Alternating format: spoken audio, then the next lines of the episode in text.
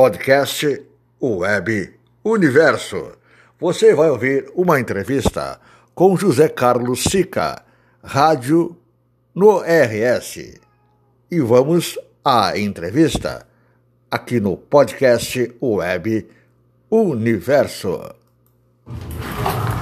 A Rádio Pelotense foi fundada na casa comercial do meu pai, na rua Marechal Floriano, onde hoje está localizado o ex-Pamerundos. Foi fundar, foi, foram iniciadores, não fundadores, iniciadores, seis pessoas. Foi Tobias Sica, que era meu tio, o padrinho, o João Abrantes, também parente, Alexandre Gastou, Antônio Nogueira Filho, Alexandre Gaston, que também foi fundador da Companhia Telefônica Melhoramento e Resistência, e Baldomero Trápaga. Esses foram iniciadores. Se reuniam no Palácio dos Cristais, que era a loja do seu pai. Exatamente, foi onde se reuniram.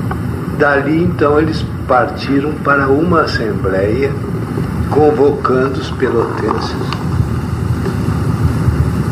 para a fundação da Rádio Pelotense. E todos que assinaram a ata foram considerados fundador.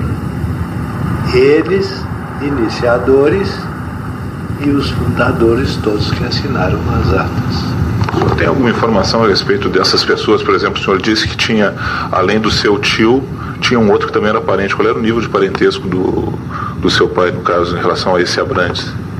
Era primo. E a respeito dos outros, do o, esse Baldomiro Trápaga, ele era militar, é isso? Não. Não. Ele era muito rico. Ele é irmão do Faustino Trápaga, que também foi um dos fundadores da, na época, não iniciador, fundador, que foi que assinou a ata.